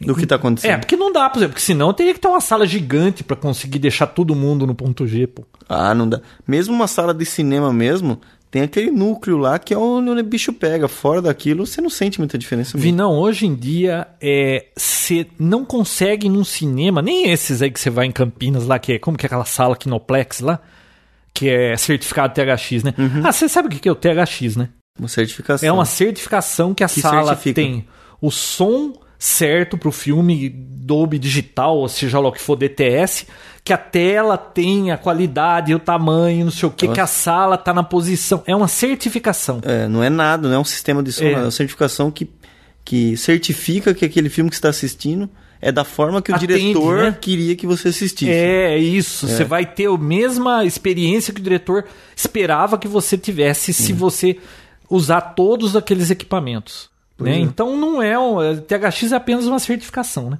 É complicado esse negócio de home. Ah, outra coisa, você viu que ultimamente tem saído aí Home Theater in a Box, uma caixinha que vem o pacote inteiro com todas as caixas? Opa, E muita apartamento gente é tem ótimo. comprado. Então, vale a pena comprar um negócio desse? Tudo depende do que você espera do seu home theater. Se você é um cara exigente, você quer ter o melhor, você quer ver tu- o som bom e tudo mais, você não vai ficar satisfeito com isso aí. Você vai querer um, home receiver separado, Plug and play, né? é, caixas de, de boa qualidade, você vai escolher a dedo as caixas e montar a sala. Agora, se é pra assistir um filme, você não tem muita preocupação. Um home theater na box tá excelente, pô. É tudo que você precisa, né? então, depende do que você espera desse dessa sala de TV também, né? Ah, então pra mim um desse aí serviria, esse que você compra pronto, porque eu tenho home theater no meu quarto. É, no quarto você não vai é, trazer um monte de gente pra assistir, não é aquela telona e tudo mais. Então, A única coisa é que eu o não que gosto atende, é que atende, né? quando eu vou assistir eu tenho que deitar no chão pra ter a, a O melhor efeito? É. Uh, não, assim não dá, hein? Ué, como é que eu ia colocar na cama? Ela fica num canto? Você sabe como você escolhe caixa acústica?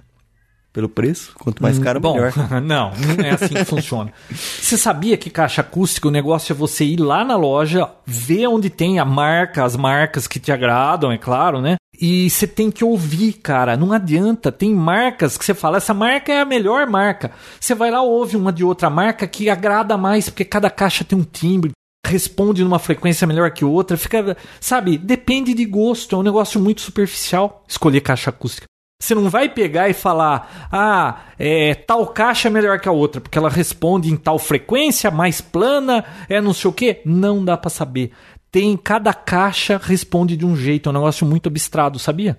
Abstrado? Abstrato, desculpe. Hum. Sabia? Não. Então, quando você for escolher uma caixa acústica, o melhor é ouvir antes de comprar. E claro, né, aqui no Brasil nós não temos tanta loja assim que tem um monte de caixa e deixa você ficar ligando um, ligando o outro. Mas você pode ir numa loja ouvir, levar o seu DVD ou o seu CD para testar a caixa. Ainda mais essas de home theater, porque custam caro, né? Aquele par da Polk lá que eu tava querendo custa 3 pau, 4 mil. As duas, os dois pares. Os dois pares, um par lá na frente. Mais louco. a central, mais uns 2 mil. Então, cê- é uma caixa que você vai ficar com ela há 25 anos, 30. Essa, esse par de caixa aí, Vinão, da JBL, Studio Pro 8. Custou uma fortuna na época. É de 1989 isso aí, cara. Dá um som caixa pro resto da vida. Então você tem que escolher bem quando vai comprar uma caixa. Ah, tá. Não é que nem caixa de bombom que você vai lá pega o primeiro que você vê na frente. Porque a conexão é igual até hoje, né? Não muda, né? Não. E você sabia que na hora de comprar caixa para home theater, você tem que, de preferência, comprar tudo da mesma marca e a caixa central da mesma série das caixas laterais, porque tem diferença de timbre? Quando você faz aquele teste de ficar soltando aquele som em cada caixa, você percebe se a caixa for de outra marca que a do meio o som é diferente. Então, na hora que o cara vem falando e passa no meio e vai para pro outro lado, dá diferença de som, cara. Caraca. Claro que apenas ouvidos treinados como o tio Alceu perceberiam esse tipo de coisa, mas é outra coisa para você ficar pensando. É, caixa acústica pode funcionar ou não, depende do seu ambiente. Porque você sabe que tem a acústica da sala, né? Sim. E, nossa, Vinão, que negócio complicado. Sabia que a sala no meu home, eu escolhi a proporção dela por causa de uma fórmula, dei pro arquiteto, ele não queria fazer daquele jeito, eu tive que ficar brigando com ele. Aliás, arquiteto e decorador, eles não entendem de home theater, eles vão querer ficar enfiando coisa na sua sala. Home theater não pode ter palpite de arquiteto e decorador. Não pode ter nada redondo, nada. Nada. É. A proporção da sala, por favor, não faça quadrada, de preferência retangular, mas se não tiver jeito, é, tem um monte de coisa que atrapalha, vi na hora que o som sai da caixa, o som é uma é Matéria. Um... Não, sim, mas é o alto-falante, ele ele exerce uma pressão no ar e vem deslocando. Você sabia que você pode sentar a uma distância da caixa e ouvir uma música? Dependendo do que você tem em volta na sua sala, pode mudar tudo.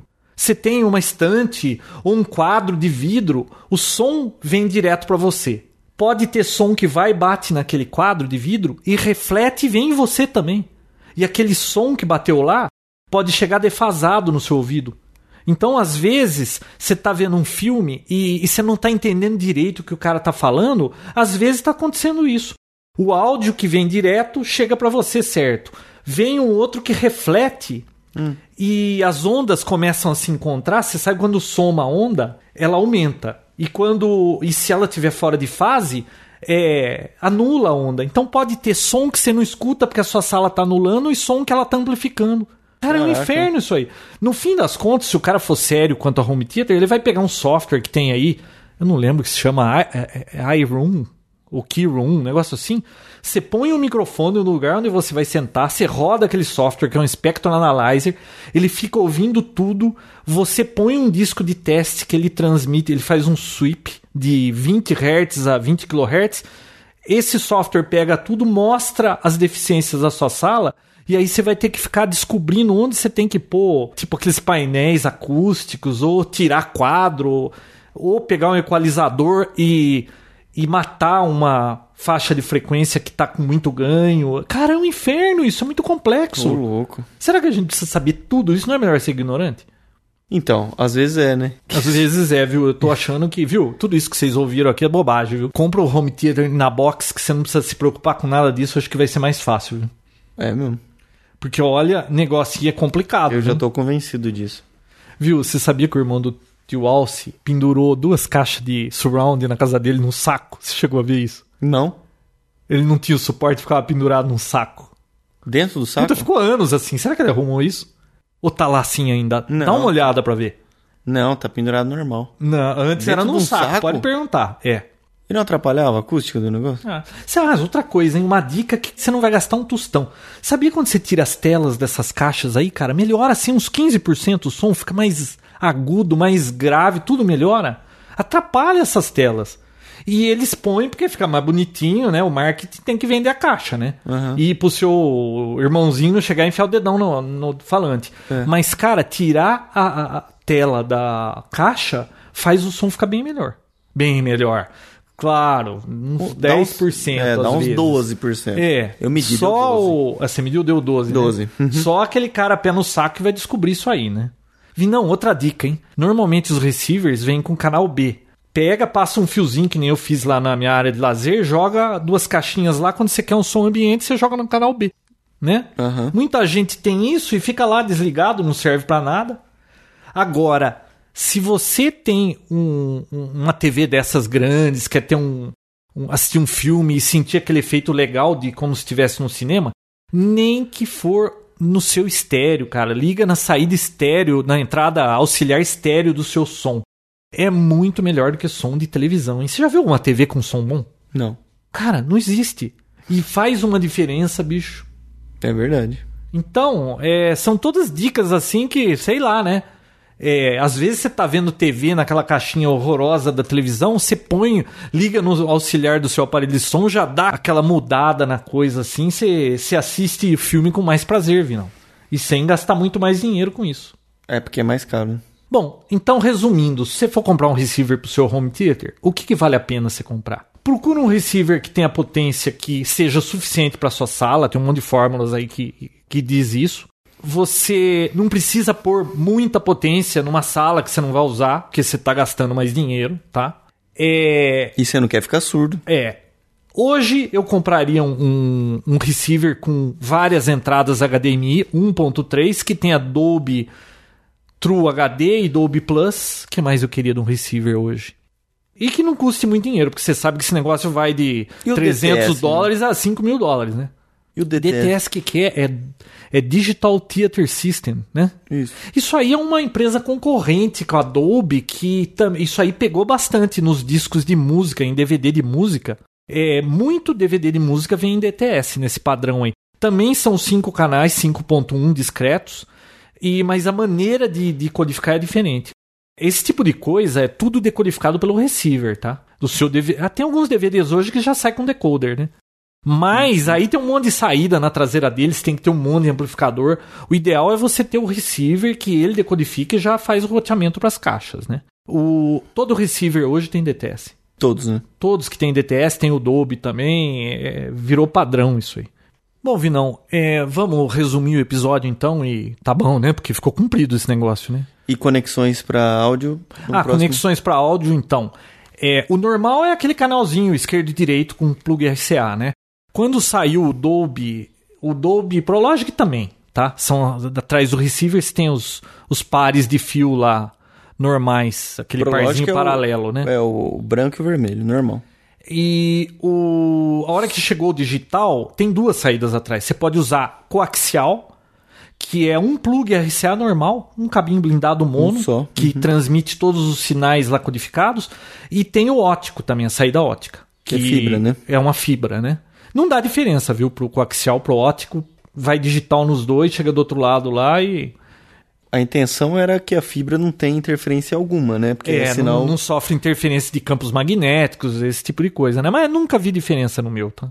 Não, se é um cabinho aí, não tem nem um metro, tem um É. metro e pouquinho, fica lá atrás, não tem. E hoje, nos receivers atuais, tá indo tudo para esse HDMI 1.3 aí, né? Se bem que é uma coisa meio nova esse 1.3. Eu não sei se todos os receivers que estão à venda aí tem isso aí. E como é que vai fazer? Porque assim, a- o Blu-ray Player ele tem uma saída só HDMI. Ela vai pro áudio e o áudio vai pra TV? Olha, normalmente as TVs têm um monte de entrada. As novas têm quatro entradas, três entradas, né? Essas mais atuais. É, por que, que você precisa ter um monte de entrada HDMI? Olha, eu tenho em casa o, o Apple TV que tem HDMI, o Blu-ray que tem HDMI. Só. Mas qualquer outra coisa que eu compre com HDMI já vai precisar de uma terceira. Então, é bom ter umas três ou quatro. É aquela história da bomba atômica. Não precisa usar, mas precisa ter. Não, uma câmera que você for é, dar um play, você já precisa já de HDMI. precisa de HDMI. Outra coisa, o receiver tem esses novos, eles chaveiam HDMI. Então tem quatro entradas e uma saída e você joga na TV. Aí não tem problema de ter um monte de entrada na TV se você comprar um receiver já com isso, né? Mas, putz, é tanta. Tem tanto jeito de configurar isso, é tanta coisa, cara. É, é um negócio complexo. Teria que ser um podcast só de home theater se fosse ficar falando disso. Isso aqui, então, foi um episódio, assim, é, meio longo para os padrões do Papo Tech. Acho que foi o mais longo da história do Papo Tech, né? Olha, se não foi o maior, foi um dos. Não, eu acho que foi o mais longo da história do Papo uhum. Tech. Mas é para ficar num episódio só um guia de áudio e vídeo. Tá? Então, se você é aquele ouvinte que não está muito por dentro dessas coisas todas, acho que nesse episódio deu para a gente discutir um pouco desse negócio, né? Tem mais algumas coisinhas que eu gostaria de falar, mas não vai caber aqui, né? A gente deixa para episódios normais aí. É, Vamos não... fazer um review do BDP S350 da, da Sony, como é que desbloqueia esse negócio, que ninguém está conseguindo desbloquear. Vamos fazer um review também da Panasonic de 46, de uma de 32 polegadas que mais? Do Apple TV usando para HD, do Popcorn Hour 110 também. que mais que tem para fazer review aí? Não, tem um monte de coisa pra fazer review, né? Muita coisa. E no próximo episódio, o pessoal pode mandar as perguntas que o João vai estar respondendo todas que pergunta? Per... Todas as perguntas que tiver sobre home theater. Não, som, não, viu? Que conversa mole. Não mande pergunta pro Papotec. Pode mandar lá pro gandara.papotec.com. Não, é, não, nós todas. vamos, nós vamos é, esquentar o fórum de novo. Vou colocar as informações do episódio lá e a gente vai batendo papo, trocando ideia pelo fórum. Muito melhor. Porque eu não sei se vocês sabem, eu estava enrolado até o pescoço e essa semana eu acabei meu compromisso, você acredita? O João se libertou. Eu estou. Sabe, ontem eu fiquei assistindo filme até as 3 horas da manhã aqui. Que vagabundagem. Acordei às 10. Que vagabundagem. Tá uma maravilha isso. Então, eu acho que vai dar para voltar a ficar um pouco um pouco mais, mais, em né? cima do fórum do Papo Tech, esse tipo de coisa. Pessoal, quem não mandou a mensagem de áudio, manda que dá tempo. Desculpe o episódio muito longo, espero que vocês tenham gostado. Para quem reclamou que o primeiro episódio, a primeira parte do episódio 100 foi muito papo e pouco tech, essa segunda parte é muito tech e pouco papo, mas o que, que a gente pode fazer? Não dá pra agradar todo mundo no mesmo episódio, né? É verdade. E eu tava mais animado nesse, né? Tá, você me parece bem animado. Nossa. Nossa, que animação, hein? Pessoal, é, eu não vou dizer até a semana que vem, porque o Vinão acabou de me dizer aqui que o Papo Tech não é semanal. Exato. Mas nós vamos fazer o possível para que o parte 3 saia logo e que acabe logo essa história de especial pra gente voltar aos papotecs normais, né, Vinão? Que são mais fáceis de fazer do que esses aqui. Muito. E eu, eu digo assim, até uma próxima ocasião. Mas vai ser breve. que, ouvi não, que seja nessa próxima semana, hein? Não, será? Você não vai viajar ou sumir de novo, Não, né? não. Tô aí, Natal, é isso aí. É isso aí, bichão? É isso aí, bichão. Até mais. Até mais, pessoal. Tchau.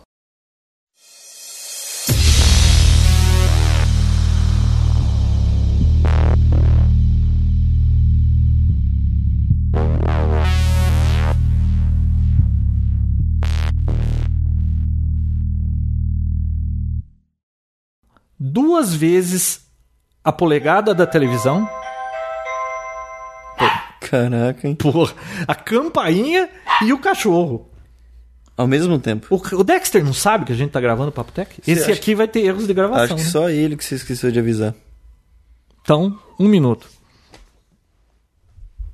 Um minuto para o comercial. Falta concluir isso aí e a gente vai. George Farman Grill. Se você quiser dar uma pausa, viu, pá?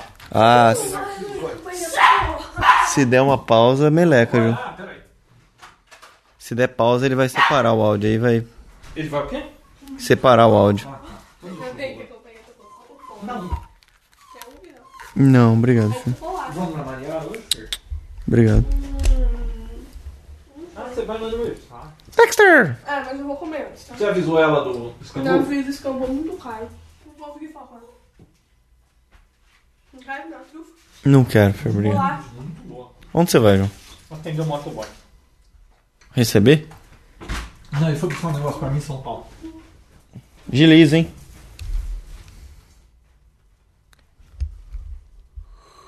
Hum. Hum.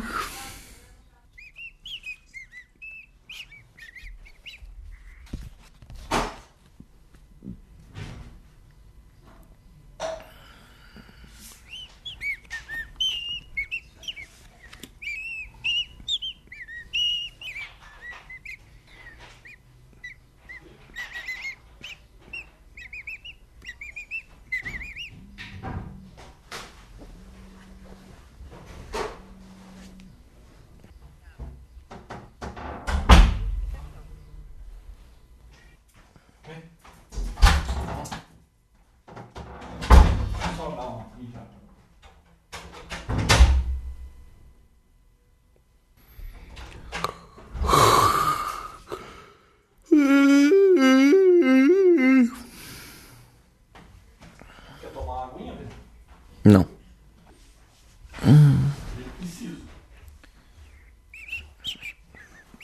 Guará? Não, obrigado. Não, não, obrigado.